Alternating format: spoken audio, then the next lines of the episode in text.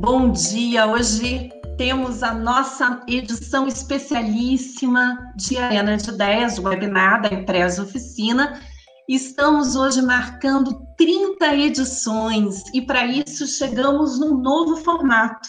Convidamos o neurocientista Miguel Nicoleles para um bate-papo com nossas diretoras, Miriam Moura, que é diretora de curadoria de novos produtos, e nossa sócia diretora Patrícia Marins. Nicoleles, é um prazer enorme estar com você.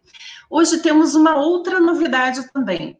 Lembrando que estamos ao vivo pelo YouTube, estamos no Spotify, e hoje quem ficar na live até o final vai concorrer a um livro do Nicoleles. Vamos sortear um livro não, estão me chamando a atenção aqui, dois livros. Bom, Nicoleles, ele dispensa apresentações, mas, naturalmente, vou contar para vocês, ele é médico, doutor em Ciências, Fisiologia Geral pela Universidade de São Paulo e pós-doutor em Fisiologia e Biofísica pela Universidade de Hahnemann.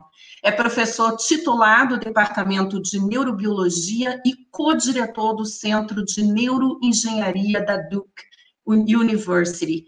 É, fundou a Associação Alberto Santos Dumont para apoio à pesquisa, o Instituto Santos Dumont, e trouxe ali uma proposta para o uso da ciência como um agente de transformação econômica e social. Nicoleles ele concebeu e lidera o projeto do Instituto Internacional de Neurociências de Natal. Vale a pena lembrar, ele é considerado um dos 20 cientistas mais importantes e influentes do mundo pela Scientific American. É, naturalmente, a ciência ela é feita de teorias que superam teorias, erros, fracassos e muita comunicação. E como neurocientista, Nicoleles vai falar para a gente de comunicação pura. Né? Nada mais é, perfeito do que comunicação e neurociência. É, o homem das múltiplas conexões, como diz aí a FAPESP, a Fundação de Amparo à Pesquisa do Estado de São Paulo, é filho de Giselda Laporta Nicoleles. Gostaria é, de fazer uma homenagem a essa grande escritora infantil que construiu tantas narrativas. E conversando aqui, já antes de começar esse webinar com o Nicoleles, ele diz que muitos dos livros dele, dos livros que ele escreveu, tem a ver com essa prática de ouvir, ouvir Giselda, ouvir Clarice, ouvir os amigos da mãe dele. E aí, hoje nós vamos falar aqui do livro que ele acaba de lançar, lançou esse ano, o verdadeiro criador de tudo, como o cérebro humano esculpiu o universo como nós o conhecemos. É, Nicoleles, fala um pouco do seu livro, é, do cérebro. É, já, já conversei aqui, já citei uma vez aqui na nossa live, é, que sempre que fala de cérebro, eu me lembro daquela necrópsia do Einstein, de alguém que tentou guardar para estudar, depois viram que era um cérebro normal, de um tamanho mediano, não era nada demais. É, o que é que transforma o cérebro em algo tão mágico que faz com que ele seja esse grande computador orgânico? Bom dia, Nicoleles. Bom dia, Fernanda, Miriam, Patrícia, muito obrigado pelo convite, é um prazer estar aqui com vocês. É, realmente, o, a, o que você acabou de falar foi a, a motivação essencial para eu escrever esse livro, esse livro que eu considero o meu grande legado, né, junto com o Muito Além do Nosso Eu e o Made in Macaíba, porque são, é uma trilogia é, que mostra a, como eu, nesses 38 anos de carreira, evoluir de um, de um neurocientista típico para um neurocientista que acredita que a ciência tem um papel muito maior do que simplesmente permanecer no laboratório e testar suas teorias, né? E o, o livro é uma homenagem ao cérebro. O livro é um quase que um poema em, dedicado à mente humana e o que a mente humana foi capaz de construir, uh, que é basicamente o universo humano. Que eu defino como a melhor interpretação possível que a mente humana pode ter do que existe aqui fora, né? Do cosmos que existe aqui fora, que como uh, vários escritores famosos ao longo da história disseram, o cosmos teve que esperar, um deles disse, o cosmos teve que esperar o surgimento da mente humana para ter um, o primeiro ou o seu único, até onde a gente saiba, leitor, né? O seu único intérprete, porque como Niels dizia, o grande cientista físico, criador da mecânica quântica dinamarquês, uh, o cérebro precisa de, um, de alguém que lhe estampe significado.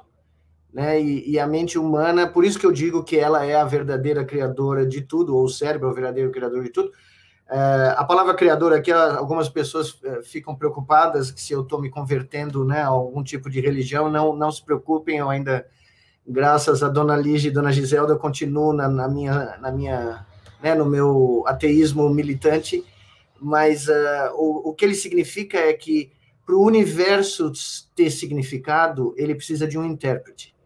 E até, como a gente não sabe se existem outras formas inteligentes do universo além das que existem na Terra, a nossa melhor escolha para o centro do universo, para esse intérprete, é a mente humana, trabalhando por si só ou em conjunto trabalhando como o que eu gosto de chamar de uma rede de cérebros, o BrainNet. Né? A BrainNet nada mais é do que o mecanismo que permitiu a nossa espécie criar os grupos sociais mais produtivos, mais criativos, capazes de gerar as abstrações mais uh, impressionantes da história do universo até onde a gente saiba, né?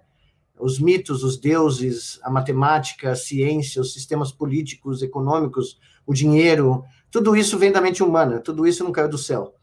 E é, é incrível que essas abstrações, uh, depois de 100 mil anos da nossa história, se transformaram em coisas mais importantes que a própria vida humana. E elas regem a nossa vida, apesar de serem criações uh, nossas. Então, eu gosto de dizer que as abstrações mentais são que nem Zeus, que se rebelou contra o pai, Cronos, e resolveu né, dominá-lo para se impor, apesar de ter sido fruto né, do, do amor de Cronos, uh, o titã Cronos, né, com Hera, uh, na, que deu a Cronos uma pedra envolvida num coelho para Cronos engolir, pensando que estava engolindo Zeus, mas na realidade Zeus estava lá quietinho numa caverna em Creta, esperando o momento para tomar conta do universo. E é exatamente o que as abstrações humanas fizeram conosco. Elas saíram da nossa cabeça, né, como Atenas saiu da cabeça de Zeus, mas se transformaram nos nossos uh, patrões, dos nossos amos, né? E nós somos agora escravos de tudo aquilo que nós criamos. Que maravilha, Nicoleles. Eu já vou passar para a Patrícia. Patrícia hoje acordou pensando nos brain nets, né, Patrícia? É, queria só te fazer uma pergunta. Thales falava tudo é água, né? A gente sabe que citamos Euclides ali antes de entrar aqui no ar, tudo é número, tudo é cérebro é, tudo é uma criação do cérebro. Tudo que envolve a vida humana, uh, uh, tudo aquilo que define a condição humana e tudo aquilo que define o que nós entendemos ser a realidade vem da biologia entre as nossas orelhas, né? Então, eh, se qualquer coisa, as pessoas falam, não, mas isso é muito, isso é muito cruel. Eu falo, não, isso é muito poético nós vivemos imersos na nossa criação, né? É, não é que não, o universo foi criado literalmente, fisicamente pela mente humana. Claro que não. O universo tem três, até onde a gente saiba, pela estimativa humana, o, o universo tem 13,8 bilhões de anos, né?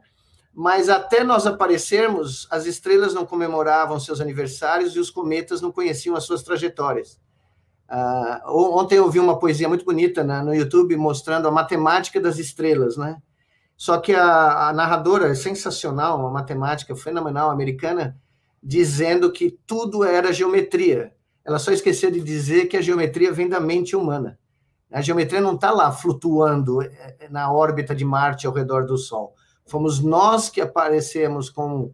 Né? Aliás, todo mundo diz que foi o Kepler, né? Na realidade, teve um muçulmano mil anos antes de Kepler que já sabia que as órbitas dos planetas eram elípticas.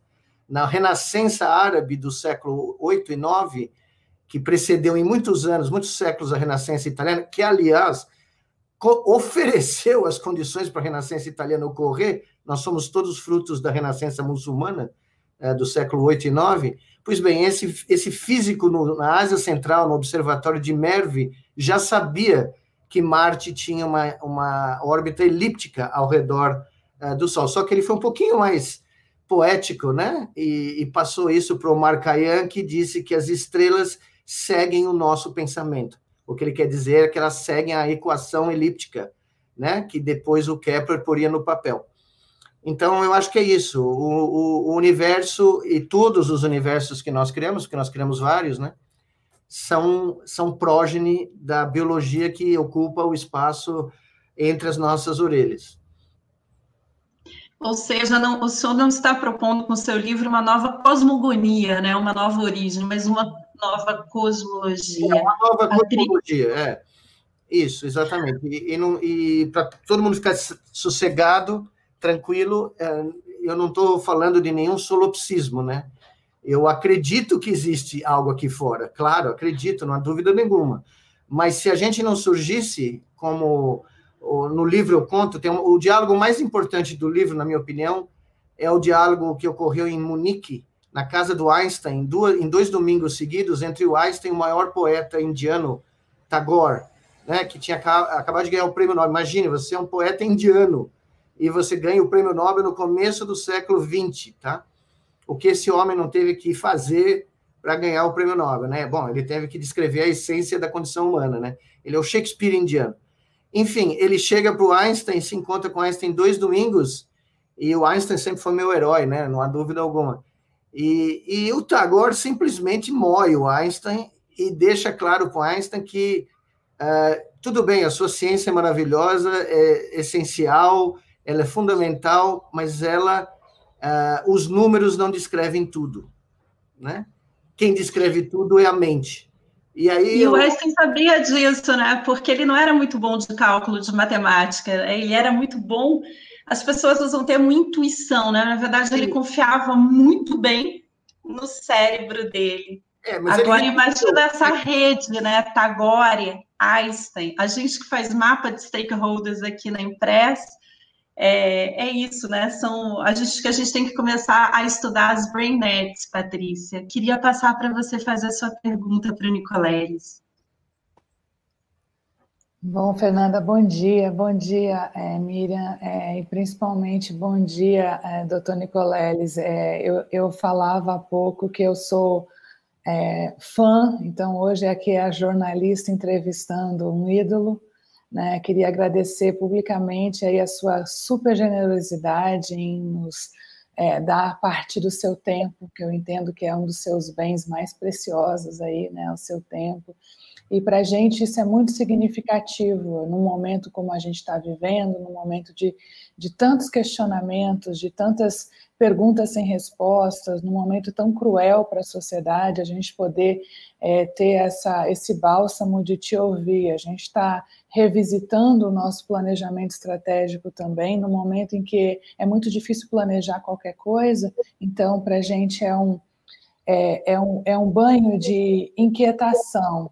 E eu, e eu me lembrava que uma das, um dos momentos assim para mim muito importantes foi a maneira como você tratou ciência para um grupo de estudantes aqui em Brasília, na UNB, há muito tempo atrás, há, sei lá, 10 anos, não sei. 10 anos. 10 anos atrás, talvez, é, eu não estava presencialmente, mas aquilo gerou uma comoção tão, tamanha na cidade, é, como um, um, um, cientista, não um, qualquer cientista, eu, eu, lembro que na época MIT tinha, tinha, tinha é, listado, é, te listado como uma das principais tecnologias que poderiam transformar a humanidade. E eu, uau, que orgulho desse brasileiro. E aí esse brasileiro vem para Brasília e fala de ciência, na realidade uma aula para mim de inquietação e de todo mundo de inquietação e você falava, acredite no seu sonho, o seu sonho de fato vai transformar. Então aquilo foi uma aula de humanidade, entendo eu, né? E, e como é, você é incrível em transformar algo tão complexo em, com uma linguagem tão simples. Então, aqui, de novo, né, a babona da, da na frente do ídolo. Mas é, uma das grandes é, inquietações do meu coração, e a, acredito que seja de muita gente, é em relação a, a, ao que é chamado de a era da fake news ou a era da, do, da não confiança, que é o que nós estamos vivendo, né? Um momento onde as fake news se proliferam muito. É, e, e alguns é, cientistas, alguns neurocientistas cognitivos, eles dizem que o nosso cérebro é programado para acreditar nessas mentiras fantasiadas de verdade, né? E que é, uma solução para não cair nelas é tomar consciência das armadilhas mentais. É, um estudo recente do MIT diz que hoje a probabilidade de notícias falsas a probabilidade de notícias falsas serem compartilhadas é 70% maior do que notícias verdadeiras, segundo esse estudo recente do MIT. E aí, é, a minha pergunta para você é: como é que é possível minimizar esses impactos desses, desse fenômeno? É de fato, é verdade, que o nosso cérebro ele é programado para cair nessas armadilhas? Bom dia, Patrícia. Eh, obrigado por lembrar da, da aula da inquietação de que eu dei na UNB, porque aquele foi um momento muito. Bom, primeiro vou te só contar 30 segundos do bastidor. Eu cheguei lá pensando que eu ia dar uma aula num auditório típico, né? E de repente me disseram que era numa arena aberta. Mas você estava charmosíssimo com um chapéu Panamá. É, e estava um sol, um sol típico de Brasília, né? Que, aliás, eu gostaria de dizer foi o primeiro grande tópico da minha carreira, porque quando eu estava na escola primária, teve um debate na, no meu grupo escolar aqui em Moema, em São Paulo, sobre se Brasília tinha sido uma decisão correta ou não, e eu fui o advogado de Brasília, defendendo Brasília, né? E minha mãe foi assistir o debate, né? E ela chegou em casa e falou para o meu pai: estou muito preocupada com esse menino, né? Aí o meu pai falou: por quê? Porque, nossa senhora, hoje eu fiquei assustado. Ele foi lá e defendeu Brasília como se fosse a vida dele, né? E, e, essa aula da inquietação foi muito, para mim, foi muito importante, porque eu, eu gosto muito de Brasília, eu tenho uma ligação muito profunda com a história de Brasília, né? apesar de só tê-la conhecido em 84 na votação das diretas, quando eu estava dentro da Câmara dos Deputados, vendo a votação das diretas da Dante de Oliveira, lá emenda Dante Oliveira, né? Mas quando eu fui sair e falar, olha, você vai dar aula num aberto, não tava um sol morrendo, e o reitor da, da Universidade de Brasília à época tinha um chapéu Panamá, que era a cópia do chapéu do Santos Dumont, que é o meu grande né, herói eh, né, mental. É, eu, eu conheço tudo de Santos Dumont, porque para mim ele foi o maior brasileiro de todos os tempos. Né? E ele me deu aquele chapéu Panamá e eu senti que a coisa ia ficar preta, porque ali eu me senti literalmente uh, empossado, né, como, como o Santos Dumont do momento, né?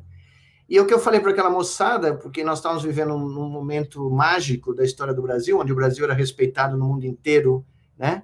O que eu falei para aquela moçada é que Santos Dumont só precisou de um aeroporto e que todo ser humano só precisa de um aeroporto para decolar. E que eles ali estavam com a responsabilidade de encontrar o deles, né? Que eu não sabia o que dizer para eles né? do que fazer, eu só sabia que era preciso encontrar uma pista para decolar, né? E eu me lembro muito bem disso, foi um momento muito muito emocionante da minha carreira, né? Mas em relação ao que você falou, eu, eu, eu, concordo e não. Eu, eu não diria que o cérebro foi programado, o cérebro tem essas fragilidades. O, o, o cérebro não foi programado no, no, no, sentido determinístico. Ele evoluiu. Ele evoluiu uh, né, interagindo com, com o universo uh, com, e sofrendo impactos aleatórios. Né? Para sobreviver, o cérebro teve que se adaptar às contingências do mundo exterior. E nesse, e nesse processo, apesar dele ter nos trazido até aqui, né, ter feito com que uh, a gente descesse das árvores, a maioria de nós, né, descesse das árvores e, e, e, criasse uma visão que nos permitiu, uma descrição do universo que nos permitiu sobreviver por 6 milhões e meio de anos, desde os primeiros hominídeos africanos, né, uh, o cérebro, ele, nesse processo de evolução, ele deixou em aberto algumas fragilidades é, que os meus colegas odeiam quando eu falo isso, mas é a pura verdade. Um dos primeiros a, a falar disso foi o Jung, quando ele falou dos arquétipos primitivos que ofereciam as condições para que a gente criasse uma sincronia mesmo se a gente não visse outras pessoas, mas uma sincronia humana, né? E, e criasse os grandes genocídios, os grandes movimentos né, humanos de massa. E isso é, eu concordo com Jung nesse sentido. Nós temos programas impressos dentro dos nossos circuitos neurais que são ativados por vírus informacionais que apelam para os arquétipos primitivos de sobrevivência, o arquétipo do inimigo, né, o arquétipo do clã, da, da família, da preservação do, da, da tribo, seja como você chamar isso daí, né? E você tem toda a razão. Uh, essa estatística é, é, reproduzida em vários lugares. Hoje em dia, é, mais de 50% das pessoas acredita em notícias falsas do que notícias verdadeiras. Eu tenho visto esse número em vários lugares, em vários tipos de, de literatura científica. E o grande drama é que você precisa de uma vacina. E nós estamos precisando de uma vacina no momento em que vocês, melhores do que eu, sabem, o jornalismo eh, sério, de alta qualidade, profissional e compromissado com a verdade, sofre os seus maiores ataques né, eh, da história, provavelmente. Né? Começou no século, começo do século XX, eh, mas esse processo acelerou com a criação de mídias de massa, que permitem que essas notícias se espalhem numa velocidade igual à da mente humana, né?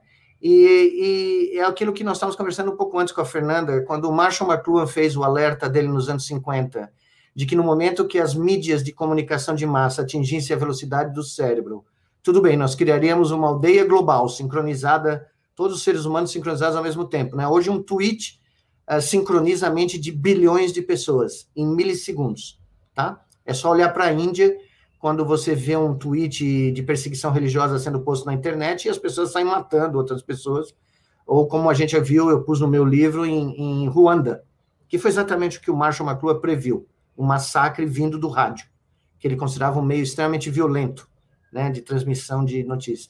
E o que nós precisamos é uma vacina, e é uma vacina informacional, o que não é trivial, tá? É, tá, é mais complicado do que uma vacina viral, porque ela requer que você transmita a verdade com o mesmo impacto, com a mesma velocidade, né, atuando no cérebro da mesma maneira que as fake news atuam. Só que o nosso cérebro é muito mais propenso a aceitar as fake news do que a verdade, tá? Ou pelo menos a verdade, né, como a gente consegue descrevê-la. E esse é o grande problema, Patrícia, do mundo atual, na minha opinião. E é por isso que tanta gente morreu na pandemia também, tá? Nós não morremos só do vírus nós temos vítimas da batalha da comunicação, tá? No Brasil e no mundo. Vou lhe perguntar logo mais sobre Covid, mas antes a Miriam quer fazer uma pergunta. Imagina. Obrigada, professor. Em bom dia, bom dia, doutor Nicoleles, bom dia, Fernanda, bom dia, Patrícia. Eu me sinto um pouco como a Patrícia, assim, fazendo, ouvindo, fascinada, você esquece de tudo. Realmente, hoje é uma arena muito especial. É, e eu, eu, eu li, fiquei tem, ouvindo o senhor falar, me vem muitas coisas que eu gostaria de explorar um pouquinho mais, aproveitar essa sua presença aqui. Eu, eu vi que o senhor leu a, a Gombrich, um historiador de arte, que escreveu a história da arte, e disse que estava se sentindo, parecia que era uma alma gêmea. E ouvindo, e, ouvindo o senhor falar, todos nós senti, nos sentimos mais, mais poderosos, o poder da nossa mente criadora, né? o cérebro como um ser criador. Vem Jung, vem Freud, com pergunta: o, o cérebro teria superego, como o cérebro humano tem, um alter ego, é, um, um, inconsciente? Então, é, remete, é, ouvindo o senhor falar, o poder do humano, né? o poder da mente humana, como verdadeiro criador do universo. Gostaria de é, que o senhor nos falasse mais um pouquinho sobre isso. É, o, o meu conceito da BrainNet, que eu detalho uh, no livro, é exatamente o que você falou, Miriam, porque a BrainNet, ela as características do cérebro humano, uma vez que nós criamos múltiplas formas de comunicação, né, começou, veja bem, Antes da linguagem ser criada, a história de uma vida era guardada apenas nas memórias orgânicas do cérebro humano. Então, a disseminação dessa vida era impossível sem a linguagem oral. Né? Essa vida ela tinha uma existência, ela desaparecia no momento que aquele indivíduo morria e o seu cérebro decompunha. A partir da, da introdução da linguagem oral, nós começamos a compartilhar as nossas existências e criar mecanismos pelas quais nós nos conectamos com as pessoas, mesmo que, mesmo que elas não existam no mesmo momento no espaço e no momento no tempo conosco. Então, eu dou o exemplo da, na, no meu livro da BrainNet, que gerou o eletromagnetismo, né, que começa lá atrás, lá atrás, com um cara num campo de batalha na Itália, numa daquelas infinitas batalhas das diferentes cidades italianas na Idade Média, quando ele pega uma pedra e ele vê que a pedra atrai o ferro da espada dele. Né? Ele acabou de descobrir, ele tinha que era um algo que vinha da antiguidade, mas ele descobriu que havia um imã natural. E a partir de então, o, veja só que loucura. Esse cara começou a propor que você pusesse o imã na cabeça de uma pessoa, você melhoraria, melhoraria a dor de cabeça. Ele lista lá 50, né? Até, até, até a dor do adultério seria curada por pôr uma pedra na, no, no coração do homem que perdeu a amada, enfim. É uma coisa impressionante. Bom, 700 anos depois, nós estamos usando eletromagnetismo para tratar o cérebro, tá? Nós estamos usando um canhão de ondas eletromagnéticas para tratar doenças psiquiátricas e neurológicas, e eu pus toda a cadeia de todo mundo que desenvolveu o conceito de eletromagnetismo, que se conectou, que se conectou numa BrainNet, apesar de terem vivido séculos à parte. E eu me senti naquela noite é, conectado ao Goinbridge, porque a primeira sentença do livro dele é a fio da meada desse livro todo. O que ele diz é o seguinte, na primeira sentença desse livro, não existe a arte, existem artistas. A arte é aquilo que o ser humano tira da mente e joga por mundo nos meios mais diferentes possíveis. Primeiro, os nossos antepassados do Paleolítico Superior usavam o próprio corpo para se, se tatuar e contar a sua história de vida, né? Um, cada história de vida estava na pele, para que as pessoas soubessem imediatamente com o que elas estão lidando. Depois eles descobriram a rocha, e começaram a se internar em cavernas, né, no, na França, na Espanha, para pintar as rochas com a sua visão cosmológica, né, do que era a visão cosmológica, eles tiraram daqui e jogaram para a rocha e até hoje a gente vê. E, e naquele instante, o Goinbridge me deu o fio da meada para escrever o livro, porque essa sempre foi a minha visão de mundo. Não existe a física, não existe a química, não existe. Existem os homens que criaram os conceitos e as abstrações que explicam muito bem o que existe aqui fora, ou pelo menos da melhor forma que a gente conhece, né? E, e que, e que dão nome à arte, ou que dão nome à física, né? É, todas essas são produções da mente humana. Elas não andam pela rua. A arte não está andando, né, vestida de verde, amarelo ou de azul, é, recrutando seres humanos. Não, somos nós que criamos a arte. Né? Se o, o Mr. Spock chegar aqui um dia e a gente puder se comunicar com ele, que já vai ser um evento impressionante, né? Uh, porque Mr. Spock cresceu num planeta com condições ambientais completamente diferentes das nossas, com duas estrelas, dois sóis, né? um sol binário, com né? coisa completamente diferente, e nós contamos para ele a história do universo, muito certamente Mr. Spock vai dizer: Bom, eu tenho uma versão muito melhor, que é a minha né? Então, uh, o, um cara muito que eu admiro muito, um físico muito famoso que foi o professor uh, do Richard Feynman, que é considerado o maior físico americano do século XX, mas na realidade não foi, eu não, eu não concordo, dizia o seguinte: o universo só pode ser definido pela soma de todas as opiniões, de todas as formas inteligentes que existem nele. Porque o universo só existe para ser interpretado ele depende de intérpretes para existir.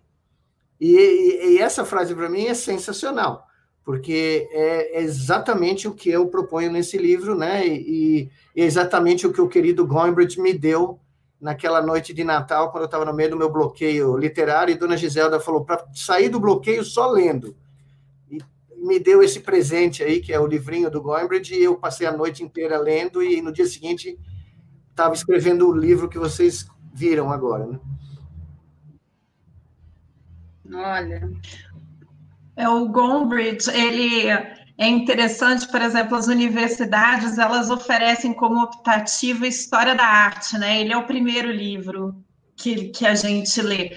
é, e todas as áreas deveriam ver, né? A medicina deveria fazer história da arte, porque efetivamente é, a arte ela, ela não só inspira, como ela nos conecta, né? Eu queria fazer mais uma pergunta, Nicoleles, falar um pouco sobre rede, redes, cérebro. É, e aí eu queria lembrar, assim, em 2013, nas suas pesquisas, você conseguiu conectar os cérebros de ratos, pelo menos, é, claro que eu não tenho esse estudo aprofundado, não tenho aqui o resultado e tal, queria ouvir sobre isso. Depois eu vi que houve alguns experimentos com macacos que, é, em lugares separados, conseguiram unir seus cérebros para mover um braço de robótica. É a telepatia, é isso, e isso é possível com o cérebro humano? Em que ponto os seus não, estudos não chegaram? Não é possível sem você ter um, um sistema de registro da atividade elétrica, porque o campo magnético que o cérebro produz é muito pequeno. Aliás, uma das comparações mais divertidas que eu lá em Portugal a gente eles falam isso, né? Divertido, né? É uma construção que o português do Brasil não existe. Eles falam quando eles têm uma ideia que eles gostam muito, algo que é muito né, apela para você, eles falam que é muito divertido. Eu gosto muito dessa construção do português deles. Uh, então, a, a, coisa mais divertida dessa ideia uh, é que se você tiver um. O, aliás, perdão, a, a, comparação mais divertida do livro é que o campo magnético que criou todo o universo humano é equivalente à fronteira do campo magnético solar ao redor de Plutão. Ou seja, os últimos resquícios do campo magnético gerado pelo Sol, que é gigantesco, lá nos confins do final da fronteira do sistema solar, é a quantidade ou é a, a magnitude do campo magnético que fez o ser humano criar todo o universo humano. Eu acho que essa comparação ela é para você sentar, parar e falar: uou, wow, tudo, tudo que nós criamos enquanto espécie dependeu de um picotesla de campo magnético, tá? Ah, pois bem, é, quando a gente fez os experimentos, a gente mostrou que se você registrar atividade elétrica, por seja qual for, puser um amplificador, transmitir essa atividade e combinar com outros cérebros, você demonstra o conceito da BrainNet. Tá? Você demonstra que cérebros podem colaborar sem nem se verem, tá? sem nem saberem que eles estão colaborando com outros cérebros. Então, você constrói um, o que eu chamei de um computador orgânico distribuído, que é diferente de qualquer computador que nós conhecemos, porque ele é principalmente analógico, ele não funciona com a lógica eh, binária. Nós não somos autômatos binários, nós somos seres humanos que funcionam com um computador orgânico analógico, mas o conceito foi de, definido. E para levar no limite, para ser bem honesto, eu deixei boa parte da comunidade neurocientífica realmente mad né, é, me, né, ficaram loucos da vida, porque eu simplesmente demonstrei que o conceito escala a ponto de você conectar cérebros. Então, nós conectamos dois, ou três, ou quatro, ou seis ratinhos, e os ratinhos não deram a menor bola e começaram a agir como se fossem um, um organismo só, trocando sinais elétricos e sincronizando a atividade dos seus cérebros para agirem como um cohort, como um pelotão, como um, né, um grupo. E foi natural. Nós não tivemos que fazer nada. Eles só deixamos eles interagirem. E o, experimento, o experimento que mais chocou a, a comunidade neurocientífica foi ter um ratinho aqui em Natal, fazendo uma tarefa, apertando uma barra com a, né, ou uma barra esquerda, uma barra direita com a patinha, mandando o sinal dessa decisão motora pela internet para um rato em Durham, na Carolina do Norte, onde o meu laboratório fica localizado, e o ratinho em Durham tomando a decisão de que barra apertar sem não ver o outro ratinho, sem ter a menor ideia do que era preciso fazer, só recebendo uma instrução elétrica que veio do cérebro do instrutor que estava aqui no Brasil. Pior, quando o cara que recebeu, o ratinho que recebeu lá nos Estados Unidos, começou a fazer a tarefa corretamente, a gente mandava um sinal de volta para o rato brasileiro para indicar se o cara tinha feito correto ou não lá nos Estados Unidos. Quando o cara, porque se o cara tinha feito correto, o ratinho, o instrutor, ganhava uma recompensa extra. Ele ganhava um bônus por ter instruído corretamente, mentalmente, o outro ratinho. Bom, quando o ratinho dos Estados Unidos cometia um erro grave, o ratinho no Brasil não ganhava recompensa. O que, que ele fazia na próxima tentativa? ele diminuía a velocidade do apertar da barra, esticava a atividade elétrica do seu cérebro, como quem diz, ô Bokov, vê se você acerta isso aí, porque se você não acertar, eu não ganho a recompensa extra. E, invariavelmente, o ratinho nos Estados Unidos acertava, no próxima tentativa, o rato no Brasil acelerava de novo, já partia para o modo São Paulo de fazer as coisas, né? E, e, e, essa interligação de cérebros foi sem nenhuma imagem visual, sem nenhuma uh, informação tátil, sem nenhum ruído, só mediada pelo intercâmbio uh, de sinais elétricos cerebrais, tá? E nós, uh, ninguém sabe disso, porque a gente não publicou ainda, mas a gente vai publicar depois da pandemia, espero. Nós, aqui em São Paulo, realizamos um estudo semelhante com pacientes paraplégicos que precisavam ser instruídos para aprender a usar a realidade virtual para jogar um jogo que era de reabilitação para eles. E onde eles tinham que controlar um avatar deles mesmos no mundo virtual, com o cérebro deles, tá direto. Isso é a fase mais difícil do treinamento. Então nós pegamos um instrutor, que é uma pessoa proficiente em jogar o joguinho, e misturamos a atividade elétrica dele com a atividade do paciente paraplégico e ambos jogavam o jogo juntos nas primeiras fases. E nós vimos que a BrainNet funcionou. Tá? Os pacientes relaxaram e se permitiram serem auxiliados mentalmente uh, por um instrutor proficiente no jogo. Então, o conceito foi demonstrado uh, em seres humanos. Uh, um grupo na Universidade de Washington também demonstrou o nosso conceito, né, da mesma forma, só que usando dois seres humanos, um na costa oeste e um na costa leste americana. Mas tudo começou com o ratinho na periferia de Natal e o ratinho em Durham. Né? Então, daqui a 100 anos, quando alguém contar essa história, eu espero que eles lembrem do, do Joey, do Joey não, do Joe, que era o ratinho de São Paulo, de Natal, né? E o Mike, que era o ratinho de, de, de Duran. Esse era o nosso código para transmissão dos sinais, né? Do, do Joe para o Mike. Né? Que, que nem aqueles dois ratinhos do cartoon lá, o cérebro e o. Pink e o cérebro. Acabei de me lembrar do Pink do cérebro. A gente Tem que eternizar. É, nós íamos chamar de Pink Brain, mas daí a gente ficou com medo. É. Você vê que mundo que nós vivemos. Nós íamos chamar os dois de Pink Brain, mas aí nós ficamos com medo do, de, do, dos autores processarem a gente por uso do copyright dos nomes, entendeu? Eu, eu, eu ouvindo o senhor falar, me lembrei muito das é, dos anúncios de Elon Musk em relação aos seus experimentos. É. O Elon Musk, para mim, é o, é o, cavaleiro negro da. Lembra do Batman? O, o, o, Elon Musk, no meu mundo, é o Joker. Tá? Nós, os neurocientistas, somos o Batman, e o Elon Musk é o Joker, o pinguim. O pinguim é melhor. Eu acho que o pinguim fica melhor para ele porque é um cara que não entende absolutamente nada do que ele fala, ele só está querendo ganhar dinheiro à custa das pessoas e, e né, criando um marketing. Vamos aprender francês, só pondo um tubo na cabeça e vamos fazer o upload da gramática é, é absoluta, nunca, nunca vai acontecer, tá? Porque aprender uma gramática de uma língua é, não é assim. E a outra história dele é que vamos download nossas memórias e, e deixar num DVD, pode esquecer, não vai acontecer, porque as memórias são analógicas depositadas nas sinapses dos neurônios, não tem como extraí-las de lá uh, digitalmente. Então, é, mas esse é o mundo que a gente vive, né? Você sempre tem o yin e o yang. Então, se, pra, se tiver o Batman, vai ter o, o pinguim, não tem jeito. Eu ia perguntar sobre Neurolink, não, vou, vou pular não, essa, essa pergunta. É, é, irônico, é irônico, sabe por que é irônico? A Neurolink foi fundada com três dos meus ex-alunos. Um dele é o CEO, tá? que é o Max, que passou seis anos no meu laboratório como aluno de graduação. E os outros dois foram PHDs, alunos de PHD meus.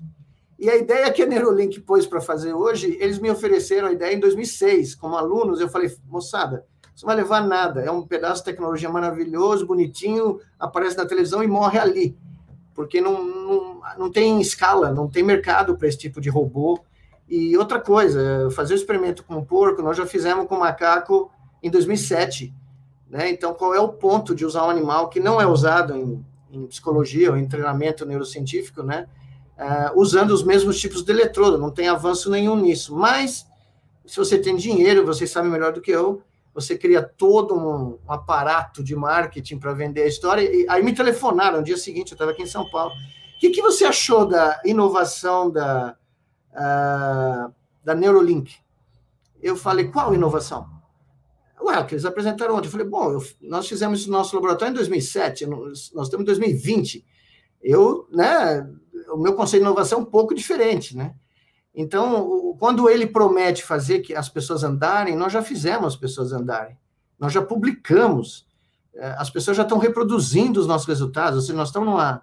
Nós fizemos as pessoas andar sem pôr nada dentro da cabeça. Nós usamos um troço não invasivo, né? Então, é, para nós cientistas, a gente sempre espera que os caras que têm a liberdade de fazer sem as regras da ciência, né, os escritores de ficção científica, né, que eles nos deem algo novo. O, o ano passado, antes da pandemia, eu estava no Congresso Mundial de Escritores de Ficção Científica. nunca me diverti tanto na vida, porque eu abri o congresso, aí vem um escritor uh, chinês e vira para mim e fala: agora você que fez um problema para nós. Eu falei, eu falei, por quê? Porque, pô, você está chegando muito perto de nós, não pode isso, não, não devia ser permitido, né? E, e o que eu espero do, de coisas como a Neurolink ou coisas coisas é que eles me surpreendam e não o oposto né? E, e até agora eu não fui surpreendido. É, eu, eu, eu, bom, é, é, eu fico feliz de ouvir o contraponto, né? Porque a gente vive uma sociedade tão estimulada pelo modismo é, e com pouco baixo conhecimento profundo. É, mas eu queria aproveitar a oportunidade também, doutor Nicoleles, para falar um pouquinho sobre Covid-19 e sobre esse momento de luto que nós estamos vivendo, infelizmente. É, e o senhor tem se pronunciado sobre o assunto, né, sobre Covid-19, tem defendido o lockdown, o senhor tem feito também um trabalho incrível na coordenação do Comitê Científico é, do Consórcio Nordeste, é, e depois, e assim, com, divulgando alguns dados estatísticos, inclusive, se algumas cidades, entre elas São Paulo, tivesse adotado lockdown, como a gente teria perdido menos vidas, né? E a gente está vivendo o, o, contraditório, na minha visão. A, a, pandemia é também uma infodemia, é também uma crise de confiança, é uma guerra de narrativas, de desencontros, né? No momento em que a gente, muita gente fala que a gente está vivendo uma nova revolução industrial e, ao mesmo tempo, a gente vendo todo esse contrassenso é, do desafio da humanidade, que é ter, de fato, confiança e restaurar, restaurar essa confiança para chegar numa solução. Né? Então, ainda questionar direitos de ir e vir, é, colocar a ciência em xeque, enfim. E agora a questão da vacina. Né? Então, é, o senhor, enquanto cientista, né, desenvolvendo tantos estudos, e o senhor, em vários depoimentos, falando que o seu trabalho é em prol da transformação da sociedade. Né? Como é que o senhor vê esse momento que nós estamos vivendo? É, o que o senhor defende? É, o senhor defende de fato o isolamento social? O senhor acredita que é necessário a gente é, e, e ainda ir para um extremo é, como é que o senhor vê essa questão dos avanços da vacina? A gente pode ter esperança em relação à vacina ou não? Queria que o senhor desse um panorama em relação à Covid-19. É, eu acho que o, o, nós estamos vivendo um daqueles momentos épicos da humanidade, né? da história da humanidade, é, muito bem descritos nos grandes épicos gregos, né? de uh, Homero, a Ilíada, né? a Odisseia, onde a humanidade é, posta no seu devido lugar em relação à complexidade do, do, do universo ou, do, ou do, do ecossistema terrestre, né? Por que eu estou dizendo isso? Porque um pacotinho nanométrico de gordura e proteína com um filete de RNA, um, um filete de RNA dentro, que para muitos biólogos não é nem uma forma de vida, porque muitos biólogos não acreditam que um vírus é uma forma de vida, a não ser que ele interaja com outros vírus e com um hospedeiro, pôs a humanidade de joelhos, né? colocou o modelo de desenvolvimento e de crescimento de todo mundo de joelhos, a ponto de nós estarmos enfrentando talvez a maior crise econômica muito maior do que a depressão dos anos 30, né? E quem fez isso? Um pequeno pacote de gordura e proteína, tá? Então eu acho que primeiro a gente tem que pôr isso em perspectiva. As fragilidades do nosso uh, modelo de desenvolvimento são tão gigantescas que elas nos expuseram ao risco de uma pandemia por um vírus que estava sossegado lá, interagindo com pangolins, morcegos, e na boa, né? Porque você não está vendo milhões de morcegos morrendo na Ásia, ou milhões de pangolins desaparecendo. Não. Pangolim é um, é um mamífero escamado lá da, da Ásia, né? Que pode ter sido um intermediário antes do vírus pular para a gente eles estão numa boa, num equilíbrio dinâmico ali, muito bom, né, entre eles tal, e de repente a nossa invasão desses ecossistemas que deviam ter ficado quietinhos no canto deles, permitiu que esse vírus pulasse para nós, né? E outra coisa, ninguém está parando para pensar que essas queimadas do Pantanal e da, da Amazônia podem ter o mesmo efeito. Nós podemos, ao, ao destruir uh, né, 20%, 30% da Amazônia e do Pantanal, expor seres humanos a vírus que a gente nem sabe que existem que nós nunca nos defrontamos, estão lá quietos no meio da floresta amazônica e que podem pular para nós e dizimar né, o Brasil e o resto da humanidade. Então, esse é o primeiro fato. Nós somos também os criadores desta pandemia, tá? E isso tem que ser internalizado para que a gente consiga, consiga responder a ela de uma maneira apropriada. Segundo, muito mais gente morreu do que deveria ter morrido, em particular no Brasil que antes da pandemia explodir, é, vários estudos aí, e, e, eu participei de várias conferências onde as pessoas diziam: bom, se explodir um barato desses, o Brasil está numa posição ótima. Tem um sistema de saúde público capilarizado, distribuído a nível de vizinhança, é, com médicos da família, um exército de medicina é, primária, e que é o que você precisa, né, para quebrar a transmissão do vírus. Você precisa de gente que vá na casa das pessoas e quebre a transmissão no que eu chamo da trincheira da pandemia, né? Por isso que nós propusemos o uso da medicina familiar e primária como a primeira ferramenta de combate à pandemia, né? Então, nesse momento, quando a pandemia nos ataca e nós nos deparamos com um sistema uh, e instituições que negam a gravidade da pandemia, e, e aí eu estou falando para vocês, né? Vocês três e todos os jornalistas e profissionais de comunicação. No momento que você cria uma mensagem que é antagônica, é a antítese da realidade, você basicamente transmite para a população o seguinte: não se preocupe, isso aqui é só mais uma gripezinha, vai passar, umas poucas pessoas aí de idade que iam morrer mesmo vão morrer. Né? Essa foi a mensagem. Quando você cristaliza essa mensagem vindo do topo da pirâmide de poder de um país, você basicamente já entra no jogo perdendo. Né? Antes mesmo do vírus chegar no Brasil, você já entrou no jogo perdendo. Porque você não mobilizou, você não catalisou a sociedade brasileira para enfrentar uma guerra biológica, a maior dos últimos 100 anos, num país que nunca entrou em guerra com um vírus, que nunca teve uma guerra de alta dimensão. Nós tivemos uma guerra do Paraguai, para vocês terem uma ideia, da, Tríplice Coroa, que matou 60 mil pessoas em seis anos. Em menos de seis meses, nós batemos esse recorde com né, o coronavírus. E isso nunca foi dito oficialmente nos meios de comunicação de massa. Esta é a maior tragédia humana da história do Brasil relacionada a um único evento. Tá? Nunca aconteceu nada igual no Brasil. Aconteceu, evidentemente, com a chegada dos colonizadores europeus, né? O, a, o genocídio indígena brasileiro aconteceu durante séculos, durante a escravidão, mas num evento em seis meses, Talvez, se você tirar a morte dos indígenas quando os portugueses chegaram aqui, de sarampo, de varíola, que a gente não tem um registro preciso, este é o evento né, mais dramático do ponto de vista humano. E nós perdemos essa guerra no começo dela, quando nós não fechamos o espaço aéreo brasileiro. Como você falou, Patrícia, o nosso trabalho que nós submetemos à publicação agora, mostrando que São Paulo, nas primeiras três semanas da pandemia, a cidade de São Paulo, que tem o maior aeroporto, né, em Guarulhos, aqui do lado, Internacional do Brasil, que recebeu um enorme afluxo de pacientes infectados da Europa dos Estados Unidos uh, e da China, uh, São Paulo foi responsável por 85% do espalhamento dos casos nas primeiras três semanas. Se você tivesse fechado São Paulo no começo de março, o número de vítimas pelo Brasil como um todo seria muito menor, tá? E, e se você tivesse fechado o espaço aéreo no começo de março, ao invés de fechar no final de março, nós não teríamos uma semeadura contínua da costa brasileira, nos, em todos os aeroportos internacionais, né, dos, de casos é, de pacientes infectados. Então, você vê que Eu, eu tenho aqui uma narrativa que não dá tempo de contar para vocês, mas está no paper. Né? É, quando ele sair, nós vamos falar muito dele.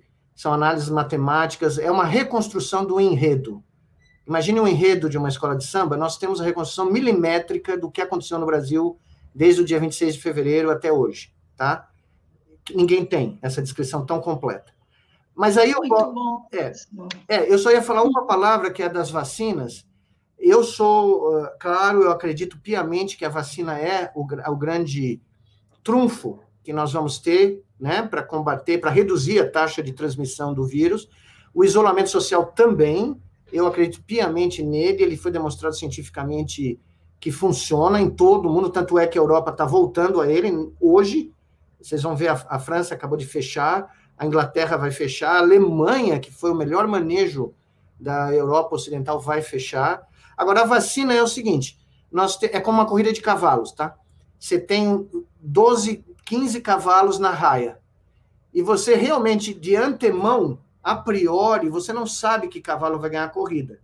Qual é a melhor tática? Se você não é um viciado em corrida de cavalo, qual é a melhor tática racional numa corrida de cavalo? É apostar em todos. Você tem 15 que chegaram na final, eu, se fosse gestor, não sou, né?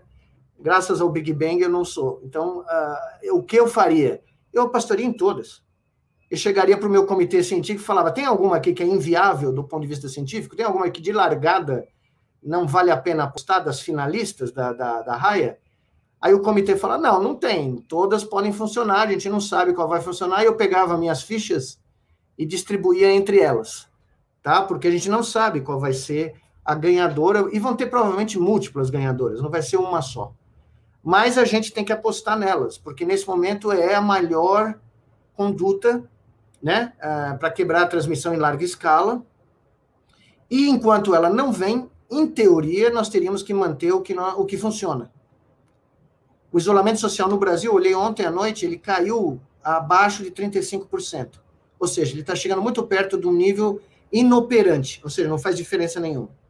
Tá? Abaixo de 30%, 25%, você pode esquecer, porque, né? Eu estou aqui há oito meses, no meu apartamento em São Paulo, quieto no meu canto. Então, eu acho que a gente ainda tem o que ganhar usando essa ferramenta, tá? Obrigada, Nicoleles. Quero passar para a Miriam. Estão me perguntando. Oh, o seu microfone fechou, Fernanda. É. Opa, desculpem. Então, vamos, vamos sortear dois livros no final, só para lembrar, nós temos muitas pessoas aqui nos seguindo desde o início, então, quem chegar ali até o finalzinho vai descobrir como é que a gente vai fazer esse sorteio. É, e o livro que vai ser sorteado é O Verdadeiro Criador de Tudo, como o cérebro humano esculpiu o universo como nós o conhecemos, este tá livro do Miguel Nicoleles. Miriam, eu sei que você está louca para fazer sua pergunta. É, não, é, estou mesmo, mas não é minha. Eu acho que todo mundo ouvindo o doutor Nicoleles falar, é, não tem como a gente não ficar curiosa e aproveitar a sua presença aqui é, para perguntar a sua opinião sobre os livros do Yuval Harari, né, historiador, filósofo israelense, que seria possível, doutor, in, uh, uh, falar em, contra, em contraponto de conceitos. Sim. Gostaríamos muito de ouvir a sua opinião sobre o, os livros do Harari. É muito curioso, porque quando o Harari publicou pela primeira vez o Sapiens, eu estava escrevendo esse livro aqui, eu estava quase terminando, né? E o Sapiens, no começo, demorou para ele emplacar teve um delay ali, né? E depois ele emplacou e eu encontrei com ele num evento no Chile, uh, que foi organizado pela então presidente do Chile, que hoje é presidenta comissariado dos direitos humanos da, né, Bachelet, presidente da Bachelet, e foi muito interessante porque nós nos encontramos num jantar na, no Palácio La Moneda, né, que eu conhecia só da minha infância, vendo na televisão um bombardeio do La Moneda durante o golpe né, contra o Allende em 73. De repente, eu estava jantando com a presidente do Chile dentro do La Moneda, com intelectuais do mundo inteiro. E é muito curioso que o, a visão dos Sapiens tem várias coisas em comum com a minha visão, do, do Yuval, né? Inclusive o último capítulo dos, dos Sapiens, ele cita o meu trabalho interface cérebro-máquinas quase no capítulo inteiro. Uh, só que ele dá uma visão que é não exatamente a que eu gostaria de dar do meu próprio trabalho. Porque o Yuval, é, eu li só o Sapiens. Quando eu comecei a ler o outro, o segundo livro dele, eu percebi que ele tinha enveredado para uma linha de pensamento onde, nossa, o mundo moderno é uma maravilha, a tecnologia é sensacional, nós somos os deuses, nós viramos os. O ser humano vai ser relevante. É, o ser humano vai ser relevante. Aí eu percebi que, infelizmente, o jantar agradável que nós tivemos no Palácio La Moneda não foi o suficiente para haver uma convergência de ideias, né? Eu acredito no oposto completamente. Eu acredito que o ser humano é o protagonista da criação do universo, né? E eu não acredito que o mundo moderno é, é, muito melhor do que o mundo antigo, pelo contrário, eu estou lendo toda a história do Mediterrâneo, é, desde a, da, né, do, da, do, pré, da, do Paleolítico, do, desde o começo do Neolítico até a Idade Média, e olha, eu daria muita coisa da minha vida para morar em Alexandria, uh, ter nascido naquela época, porque como o Arthur Clarke dizia, se os gregos tivessem deixado, sido deixados em paz pelos romanos, né, eles tinham ido para a Lua no século XII, porque o, o espírito catalítico intelectual de, de, Alexandria, ou de a cidade que eu mencionei, Merv, ou da Ásia Central, Nishapur, onde Omar Khayyam fazia versos à noite estudava as estrelas de dia e criou as equações cúbicas. Né? Vocês, quando vocês vão para a escola e aprendem equações cúbicas, agradeçam ao cara chamado Omar Khayyam, que à noite uh, ia fazer versos né, para sua musa e de dia ele estudava as estrelas, tá? Esse é o tipo de, de espetáculo cerebral humano que eu admiro. E esse não necessariamente só ocorreu nesse momento da história, muito pelo contrário. Então a minha visão de mundo do Yuval é completamente diferente.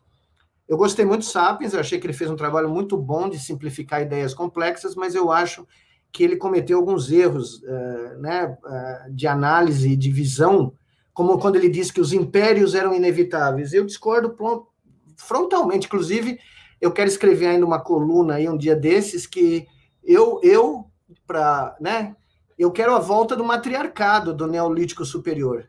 Porque no matriarcado, né, o rei era escolhido do harém da, das rainhas uma vez por ano, ele era sacrificado no final do ano para colheita, e não havia destruição do planeta, não havia não haviam disputas tribais da maneira que a gente conhece hoje em dia, e tudo estava muito bom durante o matriarcado, tá? E de repente houve alguma falácia em algum momento, alguém caiu, bateu a cabeça e resolveu que nós íamos ter reis que representavam o poder divino e que, né, os faraós que iam representar o deus Sol. Enfim, aí tudo foi downhill, né? Então essa ideia de que os impérios eram Luís XIV e Versailles, é, né? Não, não, mas eu, eu falo sempre né, que aconteceu bem antes, quando o, o faraó do Egito chegou para o sacerdote do Egito e falou: Veja, os caras não querem construir a minha pirâmide, o que eu faço? Ele falou: Não, eu tenho uma solução fácil. Você se veste de ouro, você sai do seu palácio em, em Mênfis ou em Tebes a meio-dia para o sol bater em você e ninguém vê você, só vê uma mancha dourada, e eu anuncio a toda voz que você agora é a encarnação de Ra, o Deus Sol. Você é o Sol. E todo mundo acreditou, e nas pirâmides estão aí para provar que todo mundo acreditou, tá? Então, o Yuval, ele, ele segue uma linha, como o Pinker, né, que é, apela muito ao capitalismo moderno e justifica as, as desigualdades, a falta de, de humanismo, a, a, o fim da empatia humana, dizendo, nossa, esse mundo é tão melhor do que o mundo anterior, e eu, sinceramente, não, não engulo essa propaganda. Para mim, isso é bem, bem propaganda. Tá? Propaganda não é à toa que o Bill Gates chega e fala: Meu Deus, esse livro do Pinker e do Yuval é o meu livro favorito. Claro, justifica tudo que ele faz enquanto classe para criar a maior desigualdade da história da humanidade. Tá? Então, uh, eu, eu não compro a, a balela ali. Mas é, eu gosto. Eu tenho aqui, eu estava até com um parágrafo dele aqui, acho que todas nós hoje queríamos lhe ouvir sobre o Yuval, né, que ele fala a invenção decisiva é a do sensor biométrico. Né? Então, é, realmente. Não, é, é, eu achei curioso, porque ele cita o capítulo inteiro das interfaces cérebro-máquina, né? Ele, ele cita o meu livro, inclusive, ele não cita o meu nome, eu não sei o que, o que foi, talvez porque o meu nome é grego, é, na, com origens na Ásia Menor, não sei, teve algum problema ali. Mas uh, uh, quando eu né, conversei e falei, ele sabia quem eu era, por causa do, do, livro, do Muito Além do Nosso Eu, né, que em inglês é Beyond Boundaries o nome, uh, ele tem uma visão diametralmente oposta de quem inventou essa tecnologia, que fui eu. Tá? Eu não inventei essa tecnologia para acabar com a intervenção humana no mundo. Pelo contrário, eu criei essa tecnologia para ampliar a, a, a, nossa capacidade humanística. Né? Então, você vê, bateu é, direto, de frente. Mas tudo bem, é parte do jogo. Miguel Nicoleles, Miriam Moura, Patrícia Marins, estamos chegando ao último minutinho. É, queríamos ficar aqui, Nicoleles, com você o dia todo. E aí, filosofar, efetivamente, é, filosofar e cientificar e, e usar o nosso cérebro ao máximo. É, eu vou passar para que você possa fazer a sua fala final, mas é, citando aqui uma pergunta do Wilson Santos, que bem poderia ter sido feita pelo Rei Sol ou por, pelo Capeto lá, na, lá em Versailles. Por que só o nosso cérebro humano tem esse infinito privilégio da inteligência questionadora, criadora e diferenciada? É, Gostaria então de passar para você e no final eu vou falar sobre o sorteio, passar assim algumas últimas informações. Palavra Não, é sua. Não, a pergunta do Wilson é muito boa, muito profunda. É, ela é uma pergunta que é, ela não está respondida completamente, mas eu diria que a essência da resposta uh, é a capacidade adquirida pelo sistema nervoso central humano de abstrair num nível nunca antes visto na natureza. Né? Você, as abelhas trabalham em cooperação e formam colmeias e sustentam o matriarcado delas. Né? Uh, uh, os animais, as leoas caçam e mantêm as suas as suas proles e os seus, né, deixam o leão lá sossegado tomando sol, enquanto elas vão e caçam e sustentam as suas, as suas proles, como qualquer outro grupo animal. Mas nenhum desses animais, nenhuma dessas formas de vida foi capaz de olhar para o céu e criar uma interpretação do universo. Nenhuma dessas espécies foi capaz de traduzir os seus sentimentos em poesia, em arte, em literatura, em afrescos né, uh, em pedra, em mármore, né? Nenhum, como dizia Michelangelo, nenhum, nenhum uh, pássaro foi capaz de esculpir um Davi, olhar para ele e falar: só falta você falar, filho, né? Uh, a sua imagem e semelhança. Nenhum, nenhum, nenhuma borboleta criou deuses e os colocou no Olimpo e, nos, e os transformou em coisas mais importantes do que sua própria sobrevivência. E isso se deve, inevitavelmente, à evolução. Né? Se eu tivesse uma resposta para o Wilson rápida, eu dizia graças ao Big Bang. Né? Porque o Big Bang, sem querer, criou as condições para que o nosso cérebro fosse moldado num, num, numa configuração, numa conectividade X, que permitiu que 86 bilhões de neurônios gerassem uh, o enredo da história do universo as pessoas vão dizer, é o único enredo? Não. Podem existir múltiplos. Nós podemos estar sendo ouvidos nesse instante por alguma civilização em Alfa Centauro que está falando, meu Deus, como eles são neném.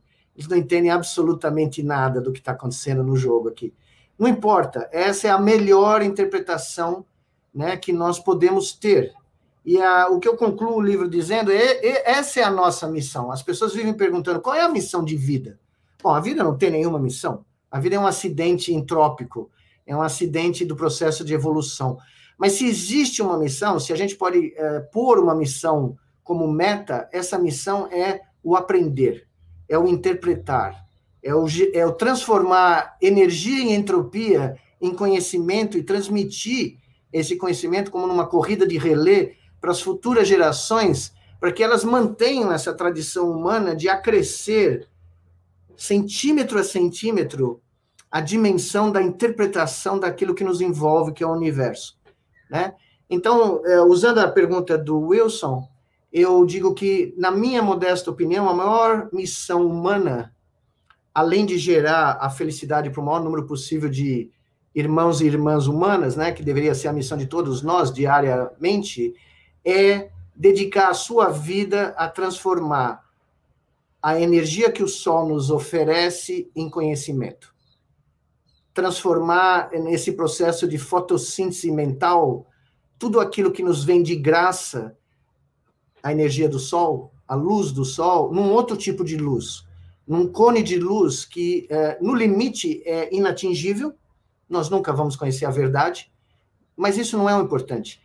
É a busca da verdade, é a busca pelo, por esse fim do cone de luz que justifica o nosso, a nossa vã e fluida e curta existência nesse cosmos, né? Então, se nós nos dedicássemos mais a isso, ao invés de criarmos abstrações mentais que nos escravizam, né? O culto dos mercados, a igreja do dinheiro, se nós nos dedicássemos mais a esculpir esse cone de luz de conhecimento do que tentar destruí-lo através de abstrações mentais que não, le não levam a lugar nenhum, apenas a destruição da espécie e do planeta, eu acho que a vida adquiriria um outro sentido, um sentido que os gregos do século V antes de Cristo conheceram muito bem. Durou pouco, como diz o Bertrand Russell, mas enquanto durou, foi a luz mais poderosa da história da humanidade. Nicoleles, eu só tenho que te agradecer, quero dizer que estou efetivamente emocionada, porque são 30 edições e a gente conseguiu passar aqui por Tales de Mileto, Bertrand Russell, por Jung, por Tales, enfim, passamos pelos gregos, passamos aqui por Yuval, não é? é mas principalmente aprendemos e desejamos muito. A empresa oficina ela acredita nesse sol, acredita nessa transformação e foi muito importante o momento de hoje. É, nós acabamos de fazer uma postagem no Instagram da empresa oficina perguntando para todos os que estão aqui desde o início acompanhando, nos encheram de perguntas, Nicoleles. Depois eu posso mandar para que você veja quais são essas perguntas, né? Então, é, postamos lá no Instagram a pergunta: qual foi o maior ensinamento que você teve no bate-papo de hoje com Miguel Nicoleles? Né? Então, todo mundo que responder vai participar do sorteio do livro qual é o livro O Verdadeiro Criador de Tudo? Como o cérebro humano esculpiu o universo como nós o conhecemos, que é o, o livro que está sendo lançado este ano pelo Nicoleles. Então, acessem nosso Instagram, arroba Oficina, curtam, comentem essa última postagem e no final do dia nós vamos fazer o sorteio e divulgar em todas as nossas redes. Queria agradecer a Miriam, queria agradecer a Patrícia. É, foi uma manhã extremamente proveitosa, produtiva, de grande despertar do conhecimento. Patrícia, Miriam, bom dia. Nicoleles, muito obrigada. Obrigado a vocês.